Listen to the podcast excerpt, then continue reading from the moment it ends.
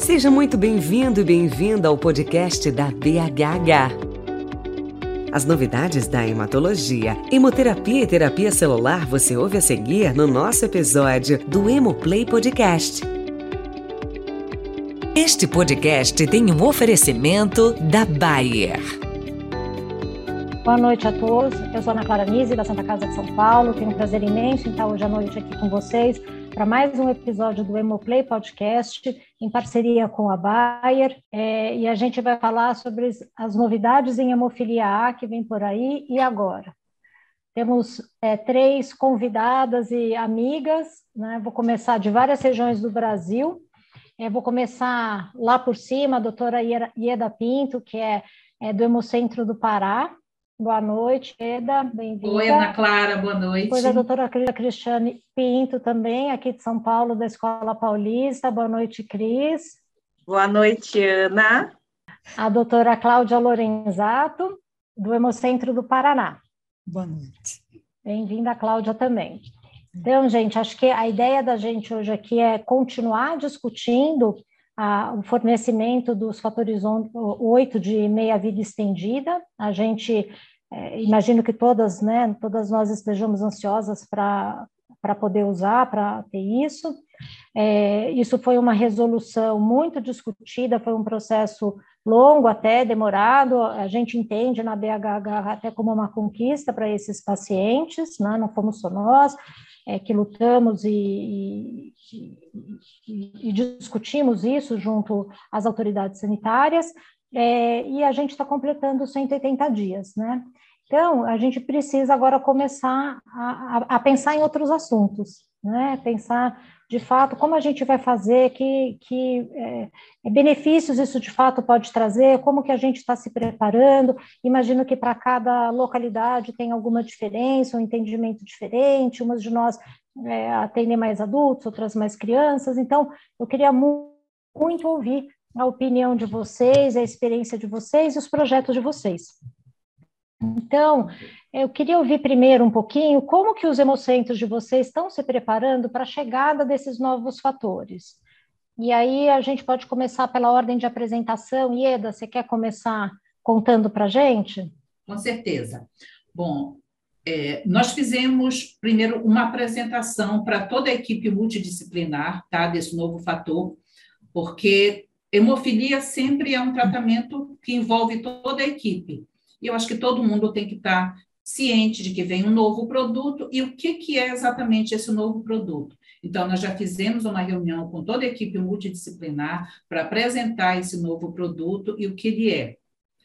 é também a parte laboratorial, né, porque nós vamos, acho que conversar mais para frente, tem algumas peculiaridades nos exames laboratoriais para nós podermos utilizar esses fatores. Então, nós também já estamos é, agilizando com o laboratório como é que nós vamos incorporar os, os exames necessários para que nós possamos ter esses exames para quando esse fator chegar. E a logística, que para a gente é a principal, a logística de distribuição dos fatores, né? Um estado imenso, é quase um país, o estado do Pará, e temos que pensar nessa logística, como vai ser essa distribuição. É, Cláudia, você quer também contar um pouquinho? Você já fez alguma preparação desse tipo? Nós também conversamos é, com a equipe multidisciplinar, principalmente com o pessoal da farmácia, a respeito das novas medicações, especialmente porque vão vir duas novas medicações, né? Não vai ser uma só. E a grande expectativa é a respeito do protocolo que o Ministério da Saúde vai liberar, para a gente saber os critérios. A equipe perguntou muito sobre isso e a gente não sabe ainda os critérios de qual medicação vai usar, em quem vai usar né, sabendo que tem que respeitar um pouco a parte da, da faixa etária, mas fora isso a gente não sabe ainda quais vão ser os critérios que o Ministério vai especificar para a gente, né. E, e, em desafios ficam essas coisas que a Ieda falou, como que vai armazenar, é, às vezes numa mesma família a gente tem dois hemofílicos, dois irmãos, cada um de repente vai precisar usar uma medicação diferente, como que a gente vai educar os pacientes a respeito disso, como vai ser a nossa abordagem, então sobre tudo isso a gente conversou bastante. A gente também tem um esquema de logística em que entrega o fator nos hemocentros mais próximos do endereço dos pacientes, apesar de não ser grande como Pará, a gente também precisa organizar essa forma. É, aqui na, na, na, Unifesp, né, na Escola Paulista, a gente está tendo assim um pouco de dificuldade em relação à parte laboratorial, é, porque a gente tem que mudar a metodologia. Então isso é, é um desafio que para a gente está sendo assim é, mais complicado da gente resolver, porque já se tinha, tinha tudo todo uma, um, um, fluxo desenvolvido para isso, e agora a gente vai precisar mudar um pouco. É, nós passamos por reestruturações do hospital, o laboratório é de, do, de dentro do hospital, a equipe que é treinada para fazer nossos exames que são específicos são de lá, então a gente teria que treinar a equipe nova, né, e fazer aquelas validações que a gente geralmente faz. É, a Tânia, do, lá do, do, HC da USP, geralmente nos no, é, ajuda muito a, a nossa equipe aqui de laboratório para validação, que é a validação diz que a gente está fazendo o exame correto, né? Não, não basta você ter o exame né? Você tem que estar tá fazendo ele correto. Então, eu preciso que, assim, é, começar a fazer o exame e mandar, olha, veja se a técnica está correta, se o, o, resultado que eu estou produzindo é o mesmo que o, que o seu, né? Não adianta falar, ah, eu tenho o, o reagente novo, eu acho que eu sei a técnica. Isso precisa estar tá funcionando direitinho para que a gente tenha, tenha certeza que as coisas vão funcionar bem no paciente. Em relação à chegada dos produtos novos, nós não fizemos o treinamento todo exatamente porque vieram todos esses questionamentos de eh, qual vai ser a diferença.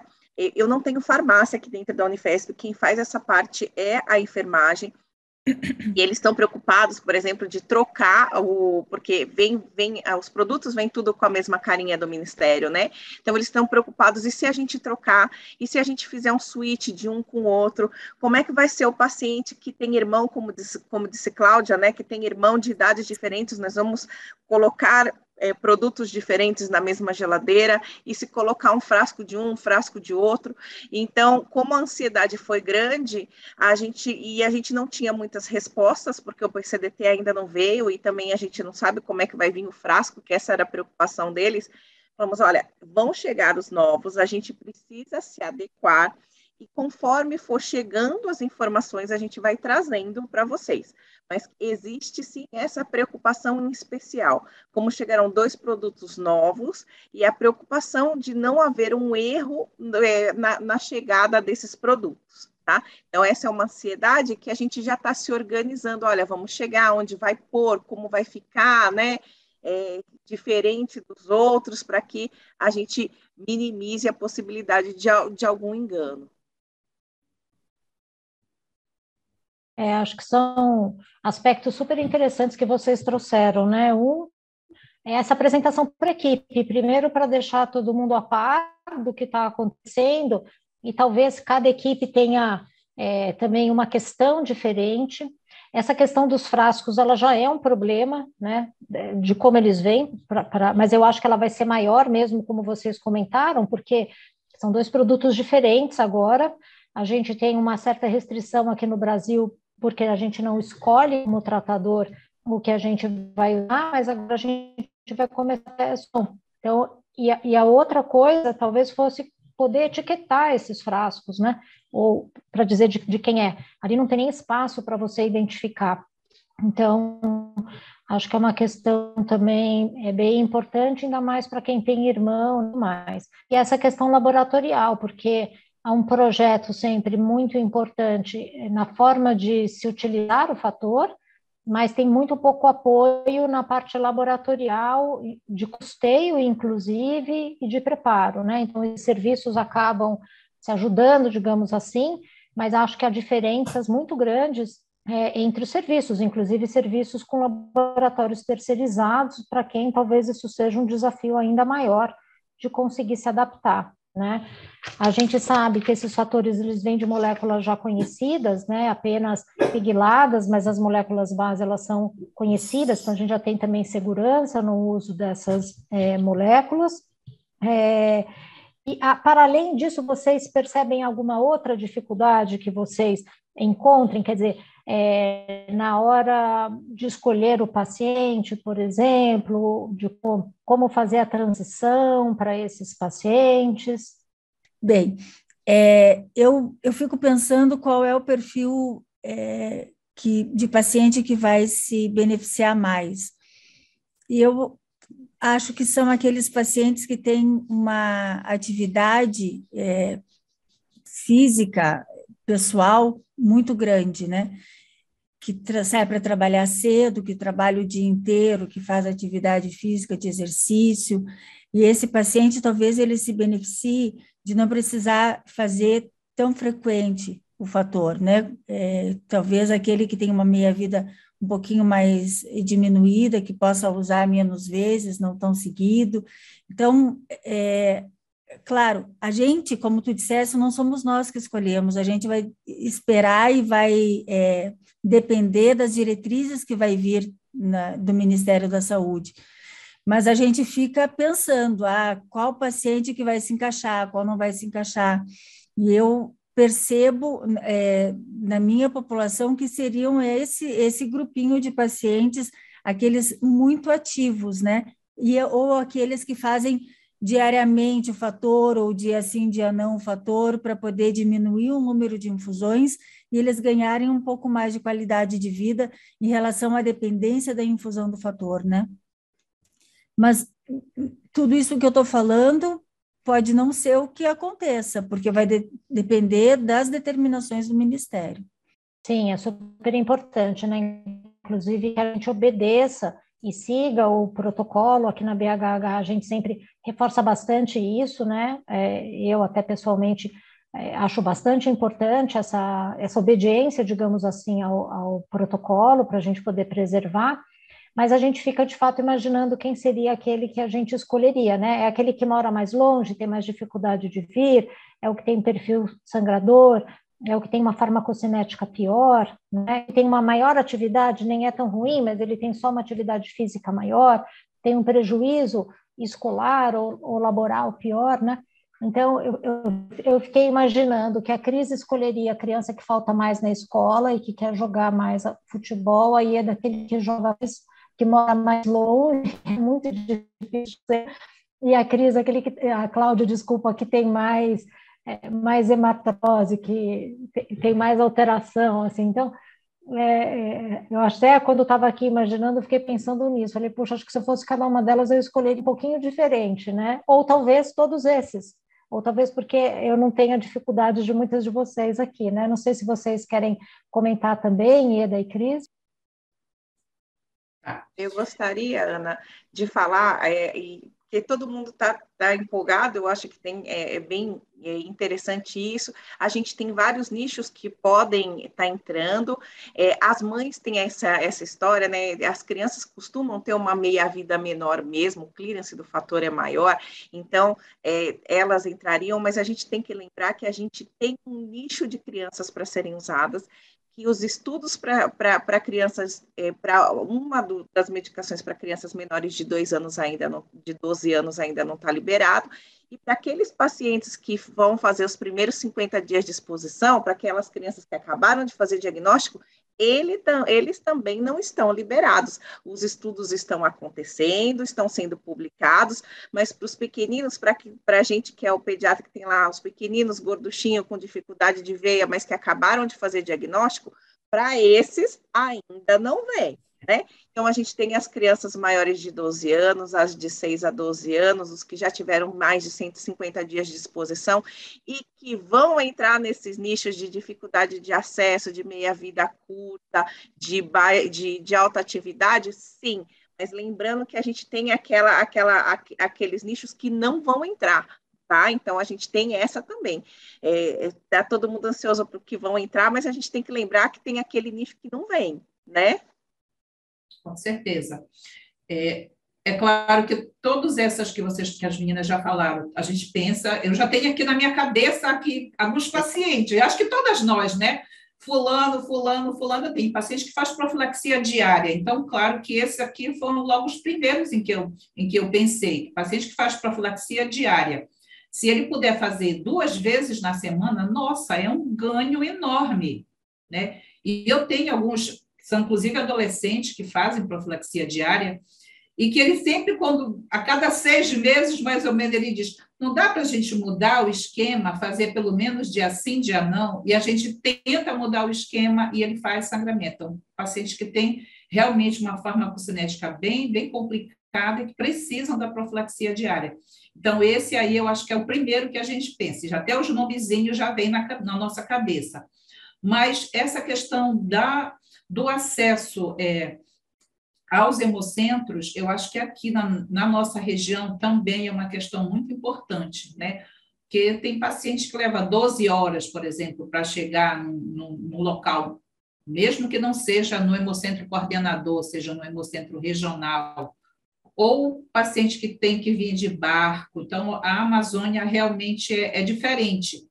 Então, esse paciente que precisa vir, porque a gente nem pode, ah, vou tentar melhorar o acesso e liberar uma quantidade maior de fator para que ele não precise vir tantas vezes. Não dá, não tem geladeira para armazenar tanto fator, né? Então a gente não pode liberar uma quantidade muito grande, porque ele não vai ter onde armazenar.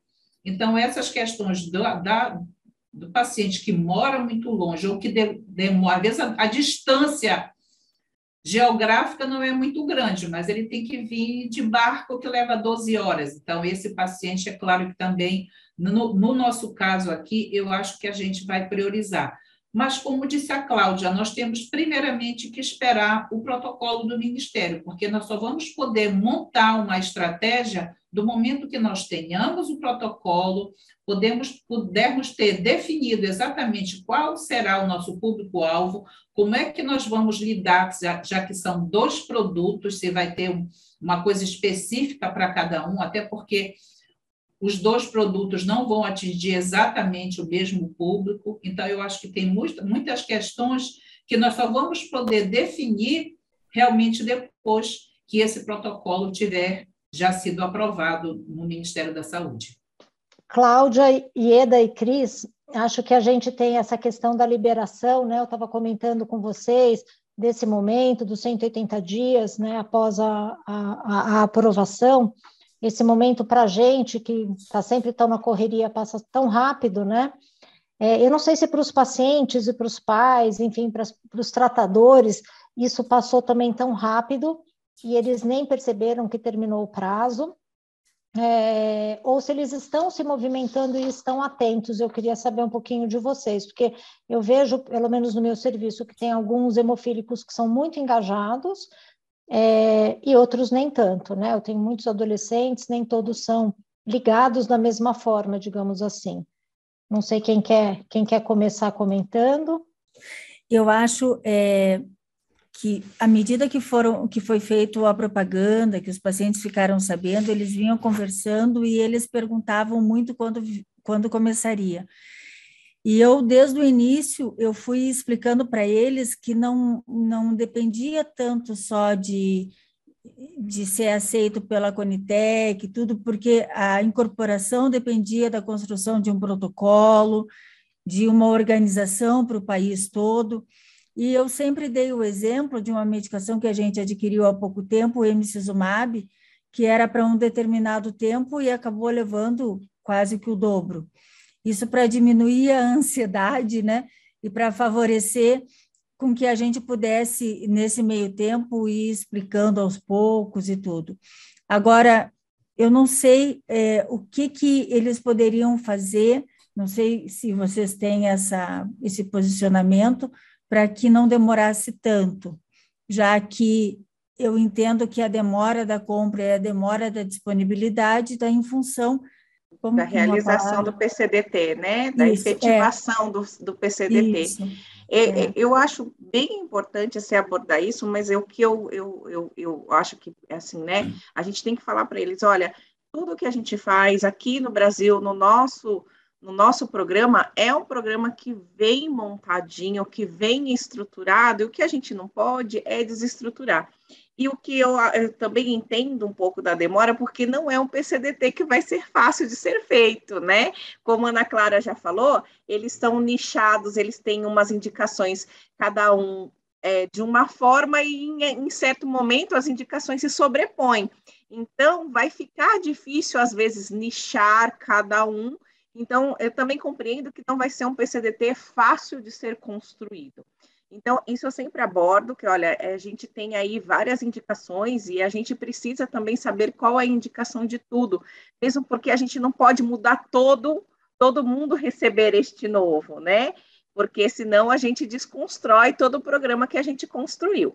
Então, é sempre importante colocar isso para eles. Olha, vai chegar, assim como chegou, como disse Cláudia, demorou o outro, esse pode demorar um pouco também, mas o importante é talvez acreditar essa demora a certa dificuldade que a gente pode estar tá tendo na construção do PCPT para nichar adequadamente e a gente poder disponibilizar de uma forma boa e com segurança é, a chegada do produto. Ele não pode chegar num mês e faltar no outro, né? Então, tem que ser uma construção para que as coisas venham adequadas.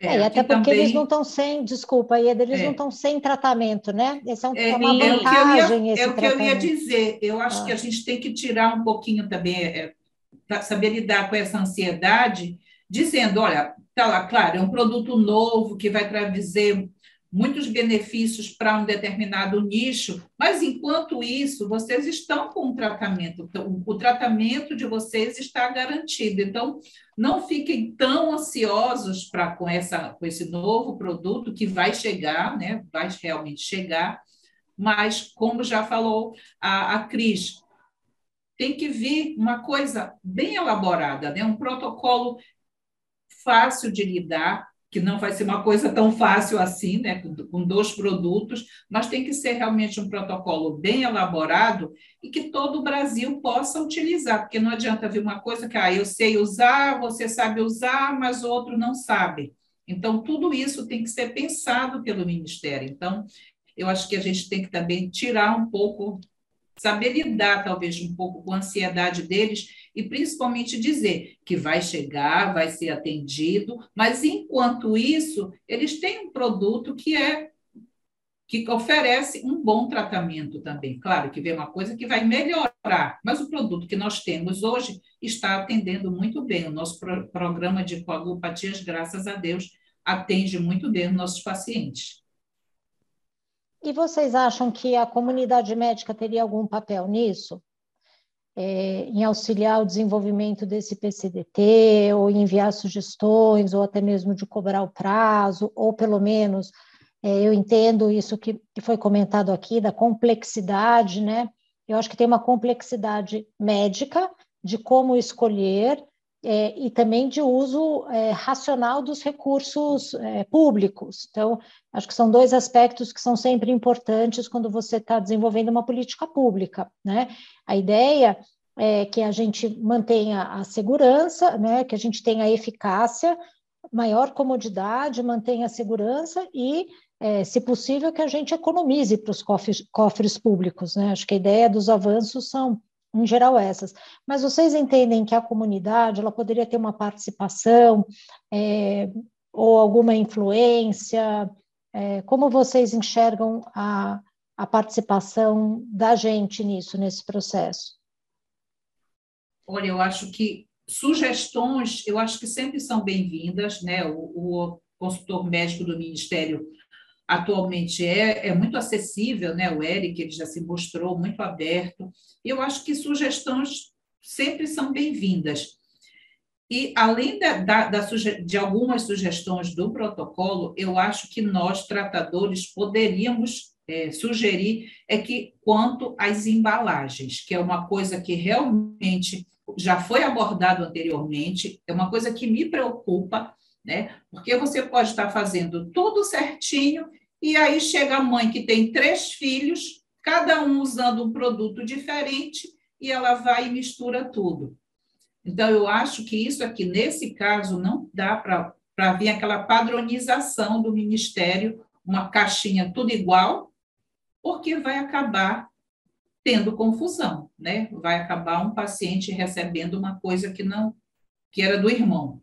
Então eu acho que essa sugestão da embalagem, eu acho que nós tratadores deveríamos dar ao Ministério da Saúde, reforçando justamente isso, né? São produtos diferentes com períodos de, né, com, com intervalos de administração diferentes e que um paciente usando um outro pode não dar nada, mas pode dar um problema ao paciente. Então, essa, essa sugestão, eu acho que nós, como tratadores, até deveríamos, não é só poderíamos, eu acho que deveríamos dar para o Ministério. É uma boa sugestão, a gente pode encaminhar Eu concordo mesmo. com a Eda, que isso, assim, apesar de você ver, né, a gente é um país super heterogêneo, né, a gente tem condições de, de muito diversas uhum. na nossa extensão, que é imensa, mas isso é um, é um ponto pacífico, né, eu acho que de norte a sul todo mundo acha que, principalmente nesse caso, a mudança da, da, da das embalagens ia ajudar muito, né? E por conta desse, dessa vastidão que a gente tem de condição de laboratório, de condição, condição de atendimento, condição de entrega de fator, a, a escuta do tratador é, é bem, bem importante, né? Eu falo que a gente está aqui em São Paulo e a gente não é referência para o resto do Brasil, né? É, a gente funciona de um jeito na verdade, completamente do, diverso dos outros estados aqui, é. né? Então, é, tem isso. Então, eu acho que a, a, a escuta do tratador na construção é, é, só, só vem a contribuir. Cláudia, você quer comentar também? Então, eu ia só complementar as meninas de que eu acho que enviar para o Ministério contribuições iria ajudar muito, porque antigamente existia um grupo de apoio técnico que se reunia e escrevia os manuais, né? E hoje não existe mais. Então, o consultor ele está praticamente sozinho é, para construir um manual como esse, um, uma, uma diretriz de tratamento que todo mundo falou não é tão simples assim, né? Então, eu acredito que se as pessoas, se os colegas pudessem ajudar, dando é, fazendo né? as perguntas que precisam ser respondidas, né? Que a gente, as dúvidas que a gente tem que a gente gostaria que respondesse, a gente já vai estar direcionando um pouquinho a forma de que o manual vai estar sendo escrito. E eu acho é... também que não custa a gente perguntar se já tem alguma previsão de pelo menos quando o protocolo já vai pelo menos uma ideia, né, de quando esse protocolo já vai para consulta pública. É. É, porque irá para consulta pública, né? Exato. E é mais um processo, eu acho que é uma oportunidade que a gente tem de participar, colaborar e opinar, mas a gente sabe também que é um processo, né? Que leva Exato. tempo, vai e volta, uhum. etc. E daí tem o seu, tem mais esse prazo, né? É, é, que a gente fica é, na expectativa de seguir esses avanços em hemofilia, né? Hemofilia é uma área que tem tido muito avanço, a gente tem um, um tratamento, acho que que dá para a gente se orgulhar, na verdade, do que a gente faz aqui para os hemofílicos. A gente tem algumas características que poucos outros lugares têm.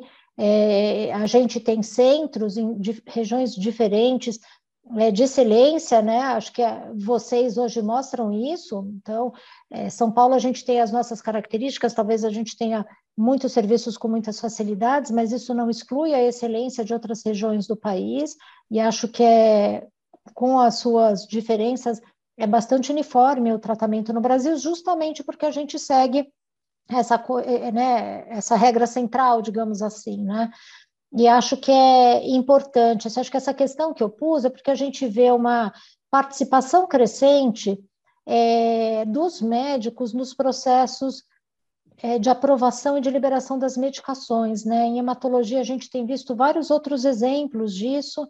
A gente entende algumas barreiras que existem para essas medicações, mas que também muitas vezes é importante que a gente participe, é, ou, que, ou que pelo menos a gente esteja vigilante ao processo para que ocorra da forma como a gente entende que é adequada do ponto de vista médico, de como os pacientes acham que é adequado para eles, defendam a posição deles, mas óbvio dentro de uma é, ética pública, digamos assim, né? Sem ferir nada é, de ética pública, mas a gente precisa seguir com o tratamento de hemofilia.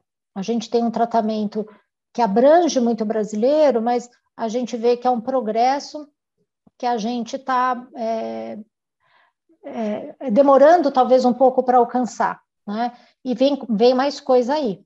Então, é, entendo tudo isso que vocês estão é, falando, mas acho importante também a gente ficar vigilante é, nesse processo, não deixar ele demorar ou não deixar ficar totalmente sem nenhum prazo, né, digamos assim, para para aguardar, porque ainda tem a consulta pública, que será esse momento em que todos nós vamos conseguir nos manifestar, né? É, e aí definir. E, e é dessa questão aí da embalagem, eu acho super, super importante. Talvez a gente pudesse mesmo enviar, talvez até através da BHH, essa sugestão. Eu vou, vou verificar e a gente pode mandar o, em nome dos centros tratadores também. Eu Isso. acho que todo mundo tem essa mesma dificuldade, né? Eu acho que é uma preocupação geral dos tratadores, essa questão. É. Do, tanto do, do, erro no hemocentro, que pode acontecer, né? mas Isso. mais ainda essa mistura de fatores na, na, na, casa do paciente, naqueles que têm mais de um, de um filho, é. mais de uma pessoa. O ideal é que cada. Desculpa. O ideal é que cada tipo de medicação, por exemplo, o fator 8 recombinante fosse de uma cor, fator 9 a caixinha fosse de outra cor, porque Isso. muitas vezes na geladeira, mesmo do hemocentro, aquele monte de caixinha verde com Exato. a, a miligramagem toda pequenininha, atrapalha, inclusive, quem está trabalhando ali, né? Então, se as medicações fossem de, de cores diferentes, isso ia ajudar a identificação de todo mundo, né? Com certeza. Os erros iam ser minimizados. E eu acho que hoje é uma, uma tendência do, dos programas de qualidade, né? Você tem que minimizar Sim. o erro e já se antecipar. É. Então, se é uma coisa que pode gerar erro, então por que, que nós não vamos fazer, tomar as medidas que Sim. podem minimizar esses erros, né? Então, eu acho que isso aí já é, já é um, um avanço, a gente dá essa sugestão para o Ministério para que mude, mude a embalagem de cada um do fator, pelo menos a cor. Eu concordo. E, gente, acho que a gente já está quase que chegando ao final aqui do, do nosso prazo, mas aí eu queria fazer uma, uma outra pergunta para vocês. É, eu acho que talvez a maioria hoje em dia use a farmacocinética para auxiliar o tratamento desses pacientes ou para readequar, né? E aí é uma nova oportunidade da gente refazer isso com esses pacientes é, nesse novo momento. Vocês estão pretendendo isso? Vocês têm é, como que vocês pretendem fazer a transição? Você já tem alguma ideia? Então, essa é uma das coisas que se torna um desafio também, né? Porque não, a gente não sabe quantos pacientes a gente vai introduzir na nova medicação, mas a gente tem que ter, os, a grande maioria dos meus pacientes já tem a farmacocinética, mas eu teria que começar a usar a medicação e fazer a farmacocinética para ver como vou fazer esse switch de uma forma bem organizada e individualizada. E aí vai ser uma grande quantidade de pacientes fazendo o exame e uma grande quantidade de reagentes sendo gasto. Então, a gente precisa dessa, dessa previsão. São coisas que a gente está tentando elaborar uma estratégia para tentar minimizar essas coisas todas. Né? É, exatamente, Cláudia, porque geralmente, eu não sei se vai acontecer desta vez, mas o último switch que a gente fez, a gente fazia com 10, 20 né, e 50 dias de disposição, 10, 20, 30 e 50 dias de exposição. Então, nós vamos fazer de novo é, esse switch com essa quantidade, pelos estudos, é, a incidência de aparecimento de, de, inibidor na troca de recombinante habitual para recombinante de meia vista estendida é praticamente zero. Aconteceram, é, apareceram alguns uh, anticorpos, mas que não foram neutralizantes. Então, será que vai ser necessário a gente fazer esse, essa observação né, tão criteriosa de 10, 20, 30 e 50 dias? E porque isso, como Cláudia falou, gera um custo, né? E além de, tá bom, acabou o, o tempo de switch de 50 dias da, da, do, da, da nova molécula, nós ainda teremos que fazer a é, farmacocinética da nova medicação naquele indivíduo, porque a gente sabe que varia, né? Não é só, não, não é o aumento da minha vida não é igual para todo mundo. Então, talvez a gente precise isso e essa nova demanda gera custo, igual você falou, e o custo dentro da saúde pública tem um impacto. Então, são coisas que a gente também precisa planejar com a chegada da nova medicação. É, isso é uma coisa super importante, porque todas nós somos de serviço público e nós sabemos que a aquisição de insumos leva um bom tempo, né? Então, tudo tem que ser previsto no ano anterior, pelo menos aqui no nosso é assim, né? Eu acho que de todo mundo. Você tem que fazer as previsões tudo num ano para o próximo exercício, para o próximo ano. E nós ainda não temos informações suficientes para fazer essa previsão. Então, realmente vai ser um grande desafio. A farmacocinética, com certeza, vai, vai ser muito necessária, vai nos ajudar muito né, a escolher a, ao intervalo, claro que a clínica ajuda, mas a farmacocinética é uma, mais uma ferramenta.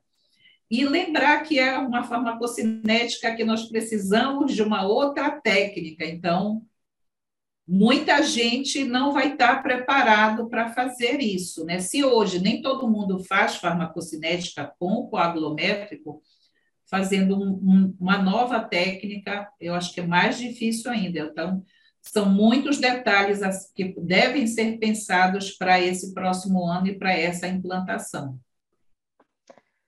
É isso aí, gente. A gente terminou com mais assuntos ainda para poder discutir, né? Ao longo da conversa, a gente foi levantando outras questões. A Cris levantou agora dos inibidores, né? É, e essa mudança toda que a gente vai fazer. Então, vai muito além da escolha dos pacientes, quem é que de fato vai se beneficiar, observação de se realmente houve esse benefício e como, que, como vai ser o acompanhamento, né? Mas é isso, a gente, o, o nosso tempo acho que acaba aqui, mas a gente deixa é, essas questões todas para discutir num outro momento, que o assunto é muito interessante, nós estamos muito interessadas nessas novidades que vem aí da hemofilia A. Gente, obrigada, obrigarem por estarem aqui. Foi um prazer enorme estar com vocês de novo, encontrar vocês, Cláudia, Ieda e Cris. E boa noite para vocês. Boa noite, boa foi um noite. prazer estar aqui junto com vocês. Boa noite a um todos. mais de hemofilia. Um... Sempre é ótimo sempre, estar com é vocês, sempre um gente. Prazer. Muito bom. Obrigada. É sempre um prazer e agradeço a o convite para participar dessa, dessa discussão, que realmente vai ter muito, como se diz, muito pano para manga ainda para ser discutido. Boa noite a todas. Boa noite. É um prazer ter você ainda mais perto da BHH. Com acesso a muita informação sobre as especialidades e diversos temas pertinentes na voz de quem entende. Este podcast teve o oferecimento da Bayer.